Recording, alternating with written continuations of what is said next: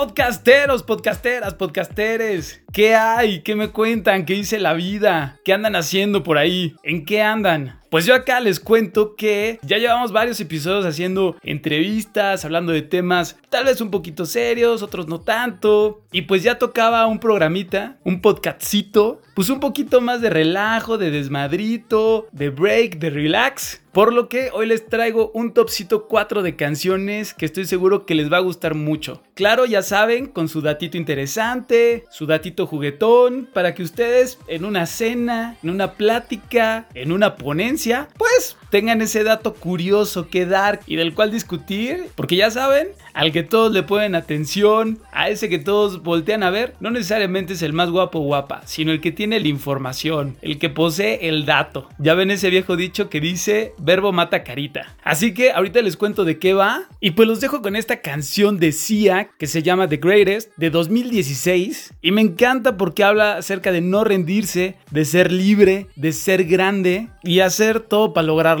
La cual creo que escucharla de vez en cuando nos puede dar ese empujoncito que necesitamos. Así que aquí se las dejo. Mi nombre es Eduardo Ríos. Esto es Tú no me mandas. Súbanle y ¡vámonos!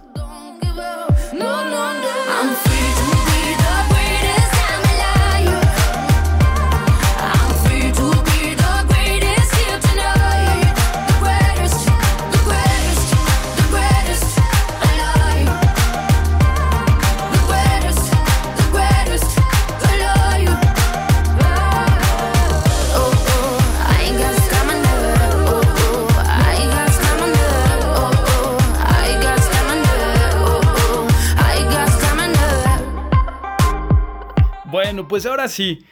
Pues les cuento que una de esas veces en las que uno está en el coche manejando y le va cambiando al radio y pasas una y otra y otra estación y ninguna canción y ningún programa te convence como a veces nos pasa en la tele con 300 mil canales y nunca encontramos nada, me puse a pensar cómo un gran porcentaje de la música habla sobre temas que tienen que ver con las emociones y los sentimientos. Y yo creo que la gran mayoría son de amor y desamor. Porque claro, el amor es el que mueve este mundo en su totalidad, ¿no? Y como les digo, gran parte de la música es de me dejó, me engañó, pero yo lo amo, y es que eres lo mejor de mi vida, y es que sin ti no puedo, y es que te necesito, y es que tú y yo somos uno, y quiero vivir contigo hasta el final, y ya saben, ¿no? Toda esta cuestión alrededor del amor que creo que todos hemos sentido. Y entonces, pues ya saben, uno siempre de Contreras, tratando de ir en contra de lo que vemos todo el tiempo, dije, bueno, ¿por qué no hacemos un top de canciones que hablen de otra cosa que no sean las emociones y el amor? Y pues bueno, este topcito es de canciones que hablan sobre ciertas profesiones que sirvieron de inspiración para convertirse en canciones. Y claro, estas canciones que les voy a presentar traen su jiribilla, su dato curioso, su dato duro, su chismecito. Entonces, súbanle un poquito más y agárrense porque empezamos. Y para la primera canción, ahí les va la pregunta chismosona morbosona. Ya saben esta nueva sección que tenemos del dato chismosón morbosón. Y la pregunta es, ¿A cuántas bodas, bautizos o algún tipo de celebración han ustedes llegado sin que conozcan a la familia o a la gente de esa celebración? Seguramente a varias, ¿no? Todos nos hemos colado algún, algún festejo. Yo me colé unos 15 años una vez en Puerto Escondido. Y más aún les pregunto, ¿ustedes han ido a algún velorio de alguien que no conozcan? Yo creo que ahí sí está más difícil, ¿no? Todo puede pasar. Pero pues ahondando sobre este punto de los velorios, les cuento que hay una profesión que tal vez muchos de ustedes conozcan, tal vez otros no. Y esta profesión son mujeres que se dedican a llorar en velorios de gente que no son sus familiares. Estas mujeres son llamadas plañideras, lloronas, magdalenas, dolorosas, lloradoras, dependiendo del país donde ustedes las ubiquen. Y aunque usted no lo crea, es una profesión que se paga. Entonces usted por una cantidad de dinero puede contratar a una mujer que vaya a llorar al velorio de su difunto o difunta. ¿Cómo la ve? Y sonará muy extraño, muy bizarro para muchos de ustedes, pero en realidad no lo es tanto. Y ahí les van los datos duros, el dato contundente. El dato más antiguo que se tiene marca sus orígenes en Egipto y hay representaciones de estas plañideras o estas lloronas en las tumbas y en esa época se les llamaba Yerit también en Grecia tenemos datos de su existencia y están registradas estas plañideras en la literatura. Un ejemplo de esto es en las tragedias de Esquilo, en las coéfaras que data del 458 a.C.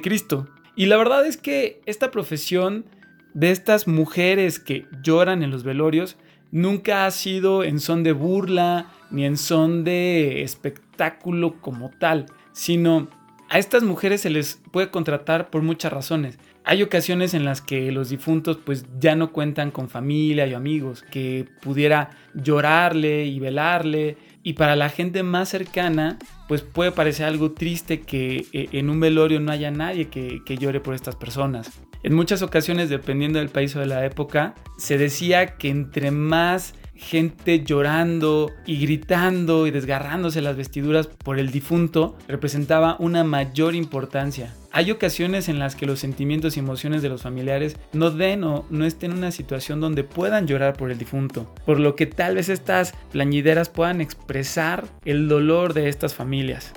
Y estas mujeres también tienen una preparación. Ellas se preparan para la ocasión, tienen que lograr que la mirada de los asistentes al velorio se voltee hacia el difunto, más no hacia ellas. Y claro, pues su llanto tiene que ser convincente, tiene que parecer que realmente estas mujeres conocían al difunto y sienten ese dolor de la partida de, de la persona que ya no está. Otro de los datos que les cuento por ejemplo, en mi México mágico hay un concurso de plañideras en el estado de Querétaro, en San Juan del Río. Y el premio es de 3.500 pesos. Para los que no me lo crean, pueden meterse a internet y pueden buscar dentro del Instituto de Cultura de Turismo y Juventud de San Juan del Río las bases para las plañideras para poder concursar y ganar este gran premio. Porque no es cualquier cosa, no es ir y llegar y gritar y llorar y revolcarse.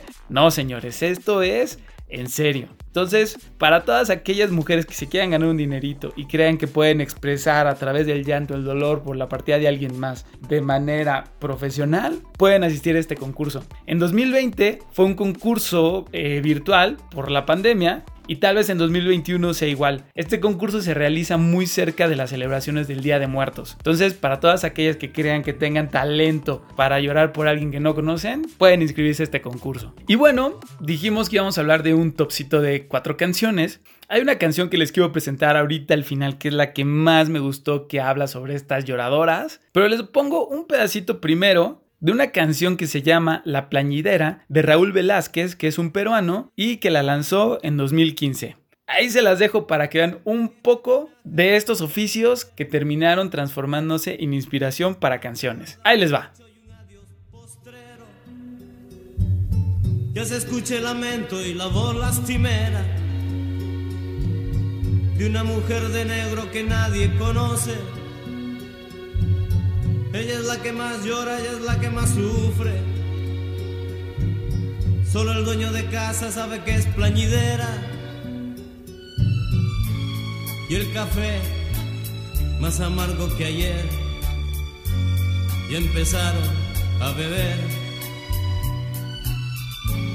Un violín en el otro salón. Entona triste una canción la plañidera, la plañidera, que sus lágrimas vendió. La plañidera, la plañidera, llora quien no conoció. Otra cosa que les cuento es, por ejemplo, en Taiwán, hay una plañidera que se llama Liu Junlin. Espero estarlo pronunciando bien porque mi taiwanés no es tan bueno, ¿verdad? Y en una entrevista en 2013 para la BBC, Liu Junlin declara que cuando un ser querido muere, uno lo siente tanto que cuando llega al funeral ya no quedan más lágrimas, por lo que es necesario que alguien más llore por ti. Y creo que de ahí viene el tema de que alguien más pueda llorar por ti. Liu es la plañidera más famosa de Taiwán y ella pues tiene toda una preparación. En el velorio ella se viste de blanco y se arrastra hasta el ataúd. Traté de buscar algunos datos más recientes sobre Liu, pero no los encontré porque pues supongo que toda la información ha de estar en taiwanés y pues se vuelve un poquito difícil, pero dentro de lo que encontré es que la madre y la abuela de Liu también eran plañideras. Y eso es algo que alrededor del mundo es algo común. Generalmente este oficio de las plañideras es un oficio heredado. Y por ejemplo en Inglaterra, en 2016 existía una empresa que se llamaba Rent a Murner. Y por 57 euros podías contratar a alguien que llorara en el velorio de tu difunto. Se dice que este servicio comenzó a, florecer ya que pues en Inglaterra había muchos extranjeros, muchos inmigrantes que al morir pues no contaban con familia cercana que pudiera llorar en sus velorios. Para 2019 cerró, pero hay información de cómo funcionaba esta empresa, ¿no? Para que vean que es un oficio rentable. Y pues esta profesión u oficio que parece tan extraño hasta Diosito la conoce, ¿cómo de que no? Y les digo esto porque, digo, para los que son creyentes, en la Biblia en el Antiguo Testamento, en Jeremías 9, del 10 al 18, Diosito solicita plañideras. Es más, les voy a leer el pedazo. y dice así, Yahvé lo ha dicho, es que han abandonado mi ley que les había dado, no han oído mi voz ni la han seguido, sino que, yendo tras la inclinación de su duro corazón, se han marchado con los Baales que sus padres les enseñaron. Por eso, así dice Yahvé de los ejércitos, Dios de Israel, yo daré de comer ajenjo a este pueblo, y les voy a dar de beber agua envenenada. Los desparramaré entre las naciones que no conocieron ni ellos ni sus padres, y detrás de ellos enviaré la espada hasta acabar con todos. Oigan, llamen a las lloronas, que vengan, busquen a las más peritas y que vengan que se apresuren en entonarnos una canción fúnebre, dejen que lloren nuestros ojos y que derramen llanto en nuestros párpados. Sí, una queja llega desde Sión. Ah, qué arruinados y avergonzados estamos. Tener que abandonar la patria y ver nuestras casas destruidas. Ahí está, Dios pidiendo lloronas para lamentar que su pueblo no lo haya escuchado. Y pues como dijimos que este era un topcito light, no los quiero poner muy tristes ni muy reflexivos, pero creo que hay que darle luz a la existencia de esta profesión, esta profesión de las plañideras, y que pues tal vez si nosotros consideramos necesario avisar a nuestros seres queridos y amigos que cuando nos muramos contraten dos que tres para que pues se vea, ¿no? Que, que alguien nos quería y nos amaba de manera muy fuerte, que se vea que dejamos un gran vacío en este mundo, pues ahí está el dato. Y pues los dejo ahora sí con esta canción que a mí la verdad me gustó mucho. Debo decir que sí me hizo un poquito de gracia a pesar del tema, pero está bien padre. Los dejo con La Lloradora de esta artista que me encanta, que ha salido en otros podcasts, que se llama La Lupe, cubana, en el álbum Laberinto de Pasiones del año 1999. Es una sabrosura de canción. Aquí se las dejo. Súbanle.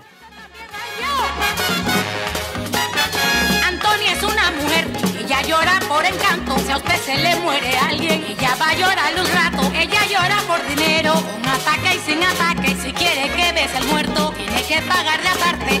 Él dime cómo ella llora para yo llorar también. Él dime cómo ella llora para yo llorar también. ¿Quién es? Viuda que quiere que yo le llore al muerto. Dile que pase. Mire, doña, yo soy muy sumilde, pero yo lloro por dinero y tengo tres clases de llanto para que usted coja. El primero es el jimiqueo, vale 25 poetas y hace así. El segundo es el grito seco, le cuesta 50 pesos y dice así. ¡Ay! ¡Ay! ¡Ay, mi marido! Y el tercero es el ataque con lágrimas, revolcándome en el suelo. Tiene que darme alcohol para revivirme y le beso al muerto si quiere. Pero tiene que darme 100 uno arriba del otro. De acuerdo, pues a llorar. ¡Ay, mi maridito! Sí que tan lindo que era. Que todo el mundo me decía que se parecía a Tito Puente. Tan bueno que era que todas las noches me traía mi morir soñando. Mi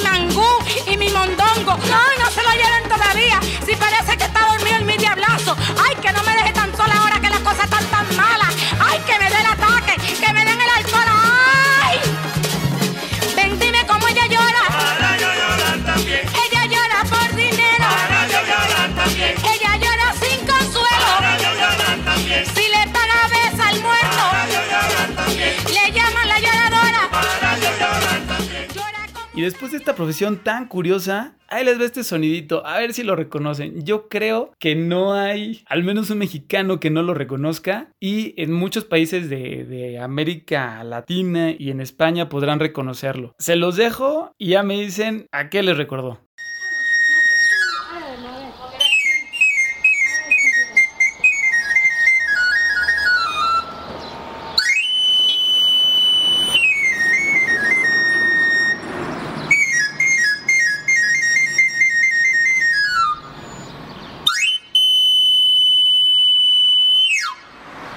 Pues sí, para los que les llegó el sonidito al corazón, o al menos les despertó algo, pues sí, es el sonido que hacen los afiladores. Estos personajes que van circulando en las ciudades y que en cuanto uno escucha ese sonidito y uno tiene que sus tijeras, que su cuchillo, que su hacha o cualquier instrumento que requiera filo, uno sale corriendo para que nos lo afilen. Y para los que no conozcan el oficio o la profesión o al afilador como tal, pues les cuento que este oficio surge en España y de ahí se va hacia todas sus colonias por ahí del siglo XVII. Y básicamente los afiladores es un oficio ambulante porque ellos salen con su bicicleta o más actual en una moto, llevan su piedra de afilar y prácticamente pues afilan cuchillos, tijeras y todo instrumento que requiera filo a domicilio. Y este oficio ha despertado la curiosidad de muchos. Por ejemplo, les cuento que incluso hay artistas que han reflejado esto en su arte.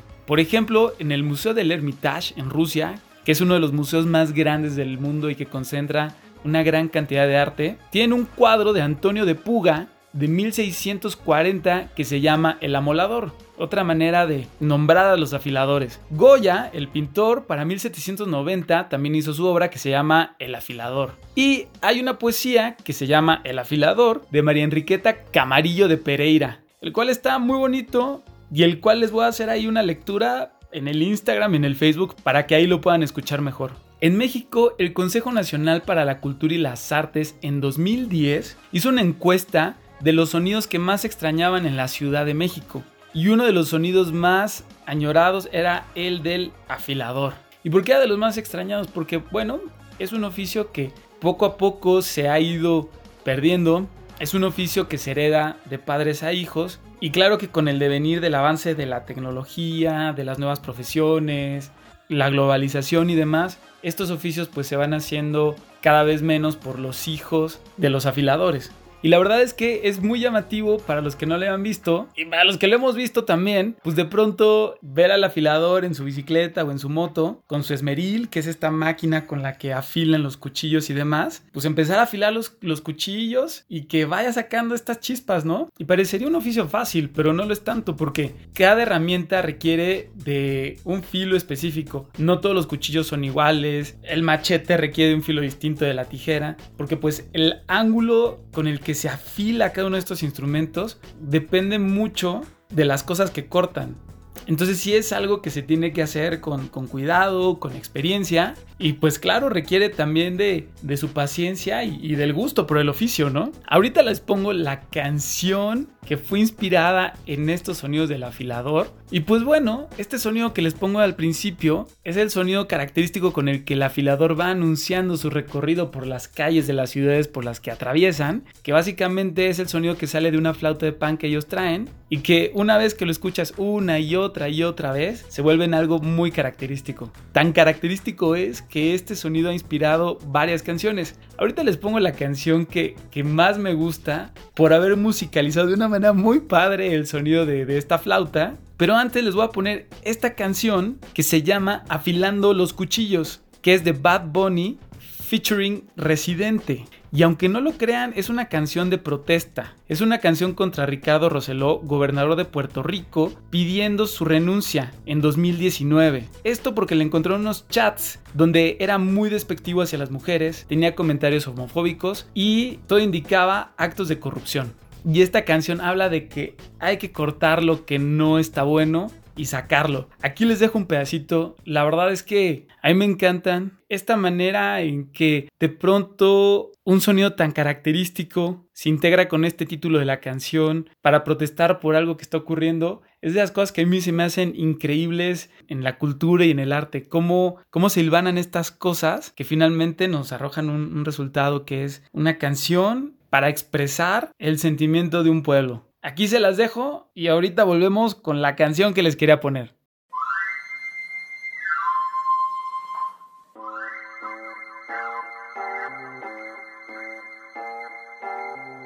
Dale, estamos afilando las navajas, dale. Llegó el afilador de navajas. Truco. Ha llegado el afilador a su domicilio, a la puerta de su casa.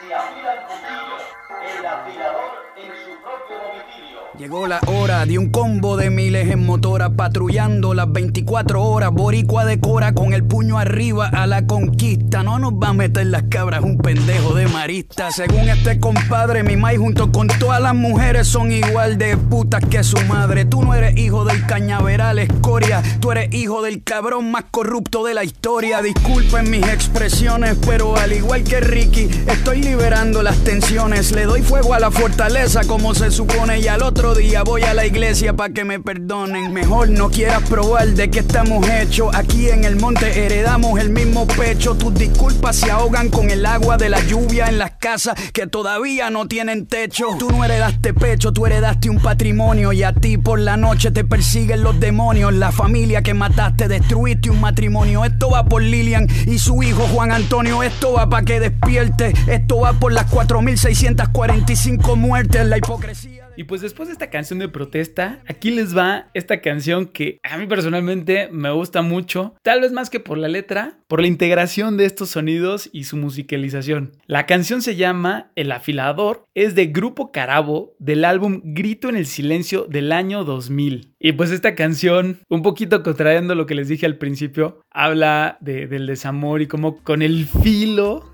se cortaron un par de corazones. Aquí se las dejo, escuchen el sonido que es lo más delicioso. Y venga pues DJ.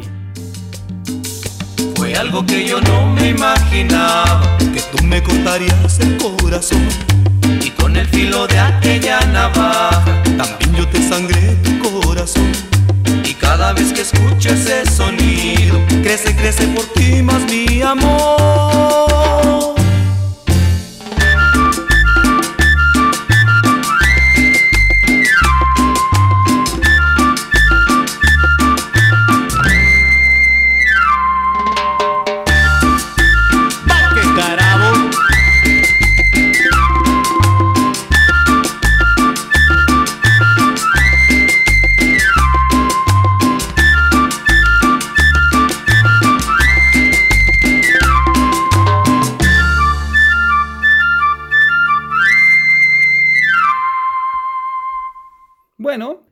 Pasemos a una, pues no sé llamarla profesión, pero sí tal vez una actividad de la cual todos hemos formado parte y seguimos formando parte. Y esta actividad es la de ser el aprendiz. A lo mejor unos ya se saben esta canción que les quiero presentar, pero antes les quiero dar esta definición de la RAE, de la Real Academia de la Lengua Española, sobre el aprendiz. Y dice, aprendiz o aprendiza Ahorita, si ustedes lo buscan 2021, viene aprendiz, aprendiza. Para los que no les gusta el lenguaje inclusivo, ahorita está así, no sé si después cambie. Y dice, persona que aprende algún arte u oficio. O persona que a efectos laborales se halla en el primer grado de una profesión manual antes de pasar a oficial. Y otra dice, persona que recibe formación o instrucción en una empresa para ejercer una función específica. Vaya, finalmente la cosa es aprender a hacer algo. Y pues a mí hay una reflexión que me gusta mucho que dice que los seres humanos no somos productos terminados. O sea, hasta el día en que morimos, seguimos aprendiendo y aprendiendo y aprendiendo y afinando cualquier cosa a la que nos estemos dedicando. Por lo que a veces hay que ser un poquito tolerantes y pacientes con los demás, pues seguramente serán aprendices en el amor, en la amistad, en las relaciones humanas, en el trabajo y seguramente no tienen tanto aprendizaje y por eso cometen errores. Y por lo mismo, antes de poner la canción, les traigo aquí que su bonita frase de su vario autor sobre los aprendices. Y dice, el hombre es un aprendiz, el dolor es su maestro eterno. Esta es de Alfredo de Musset, escritor y dramaturgo francés que vivió entre 1810 y 1857. Este está padre y dice, eres maestro de lo que has vivido, artesano de lo que estás viviendo y aprendiz de lo que vivirás. Richard Bach, escritor estadounidense en 1936. Y esta que dice, la institución de la enseñanza existe por esta razón. El aprendiz debe aprender a aprender. Idries Shah, que vivió entre 1924 y 1996. Ahí les va esta. Aprender es descubrir lo que ya sabemos. Enseñar es recordar a otros que lo saben también como nosotros. Todos somos aprendices, hacedores, maestros. Y esta es de Stephen King. escritor, novelista, columnista y etcétera en 1947. Ahí se las dejo. Por si les gustó alguna, pues le pueden poner pausa, escribirla y reflexionarla. Y solo les recuerdo que en algún punto todos somos aprendices y en algún punto todos somos maestros. Así que a darle con todo en lo que sea que estemos aprendiendo y mucha paciencia con lo que sea que estemos enseñando a otros. Y si no, pues vámonos con la canción, que justo es algo de lo que ser aprendiz es de lo más doloroso y eso es ser aprendiz en el amor. No les digo más, yo creo que todos hemos pasado por abruptos en esta cuestión del amor y pues los dejo con el aprendiz de Alejandro Sanz en su versión Unplugged del año 2001. Córtense su venita con galleta de animalito y súbanle.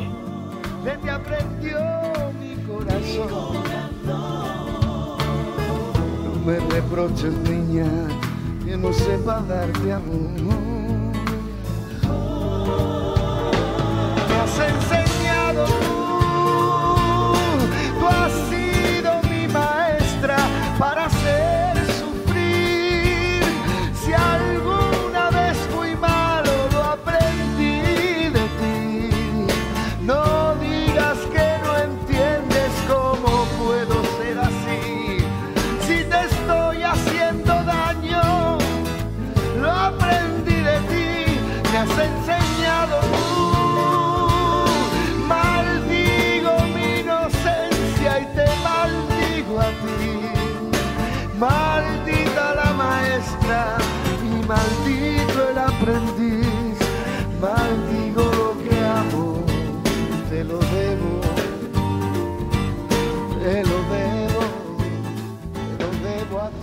Por último, en este topcito 4, los voy a dejar con una profesión que tal vez no todos tengamos, que tal vez no todos ejerzamos, pero que fue necesaria para que todos estemos vivitos.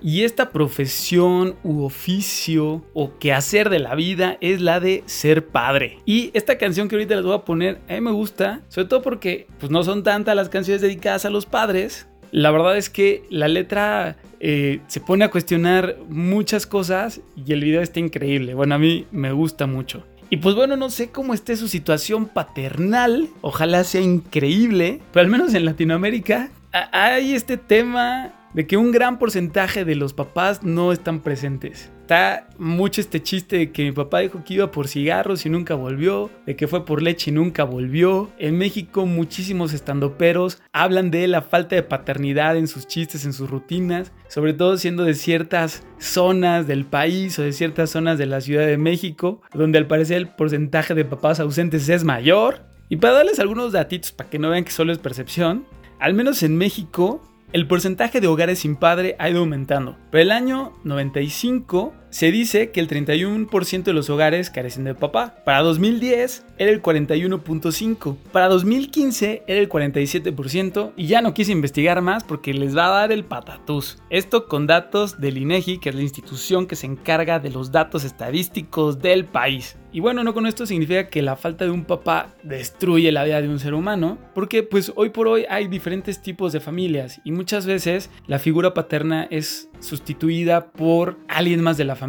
Porque como es claro, hoy en día hay muchos tipos de familias. Se dice que hay hasta 11 tipos de familias. De alguna forma, si las queremos meter en cajitas o etiquetas, que ya ven que eso nos encanta a los seres humanos. Y hay familias nucleares, monoparentales, compuestas, familias adoptivas, familias homoparentales, un tipo de familia que se llama familia acogida, familia extensa. Y bueno, así nos podemos seguir, dependiendo de cada quien cómo las clasifique. Pero bueno, familia es familia. El caso es que sí o sí, para que nazca un niño tiene que haber un padre. Y dependiendo de las circunstancias de la vida, pues será que esté presente o no, o que alguien lo sustituya o no. Para ponerlos un poquito más tristes, se dice que hay muchas consecuencias de la ausencia de un padre en la vida de un hijo. Y esto es que las personas con falta de padre pueden desarrollar un miedo al abandono, vacíos emocionales, baja autoestima, dificultad para relacionarse con otras personas. Y esto, bueno, obviamente hablo de generalidades, porque bueno, vivimos en un mundo increíble donde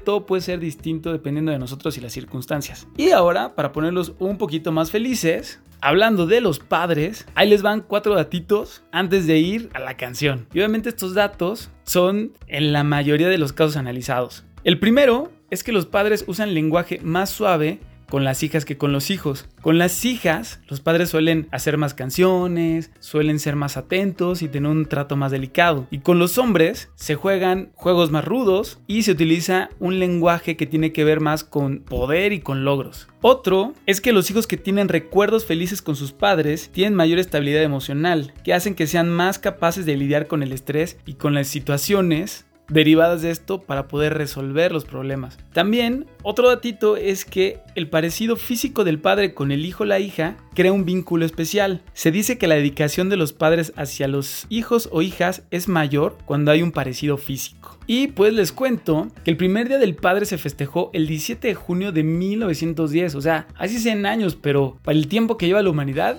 pues literal fue ayer. Y esto fue porque en Estados Unidos en un lugar que se llama Spokane, o se escribe Spokane, una chica llamada Sonora Smart estaba escuchando un sermón en la iglesia sobre el Día de la Madre. Y ella vivía en una familia donde su padre era viudo y era un veterano de guerra. Y había sacado adelante a seis hijos, a la granja, y pues todo siendo pues un, padre viudo. Y ella pues sintió en su corazón que su papá pues también necesitaba un reconocimiento, ¿no? Porque como, les digo, pues generalmente eh, hay más canciones sobre la mamá, el festejo de, de la madre es más grande, obviamente pues hay muchas razones de peso, pero pues bueno, también los papás cuentan. Y ella se dio a la tarea de solicitar esto a las autoridades, a lo que las autoridades le respondieron que sí. Y este primer día del padre se dio en junio, que es el mes donde el padre de Sonora cumplía años. Y hoy por hoy, dependiendo del país en el que te encuentres, pues tiene diferentes fechas. Y pues claro que nuestros padres merecen su día, ser festejados. Es una relación muy diferente a la que se vive con las madres. Es una relación necesaria, son un apoyo distinto, son un acercamiento distinto para con las raíces de uno.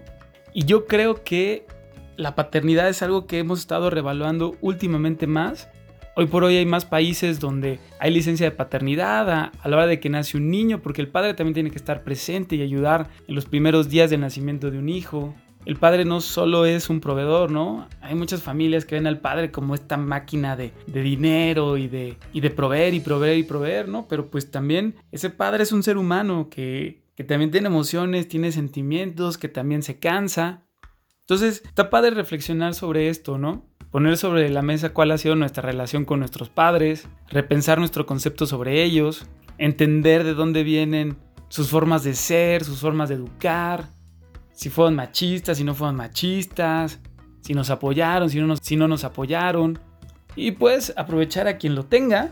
Y también cuando uno le toque ser padre, para los que son hombres, pues podamos ser un mejor ser humano para lograr mejores seres humanos para este planeta. Y después de esto, ahora sí les va su bonita canción de este artista francés, Stromae, Stromae, Stromae, del álbum Racine Carré del año 2013, con 797 millones de visitas, y se llama Papa Ute. La canción está increíble, el video también. Espero que la pongan en sus consentidas. No les digo más. Busquen la letra. Que digo, igual ustedes saben francés perfecto, no como yo. Y los dejo con Papa Ute.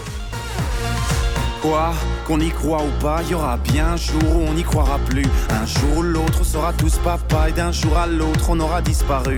Serons-nous détestables Serons-nous admirables Des géniteurs ou des génies Dites-nous qui donne naissance aux irresponsables Hein Dites-nous qui Tiens, tout le monde sait comment on fait des bébés Mais personne sait comment on fait des papas.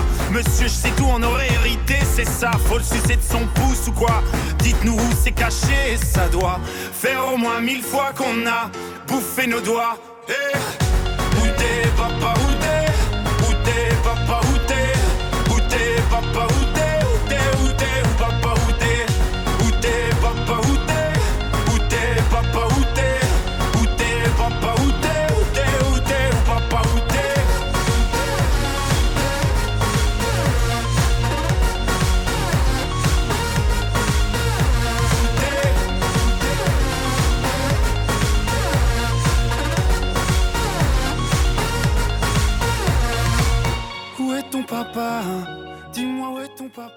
pues hemos llegado al final de este podcast y ya saben, como siempre tenemos la recomendación musical.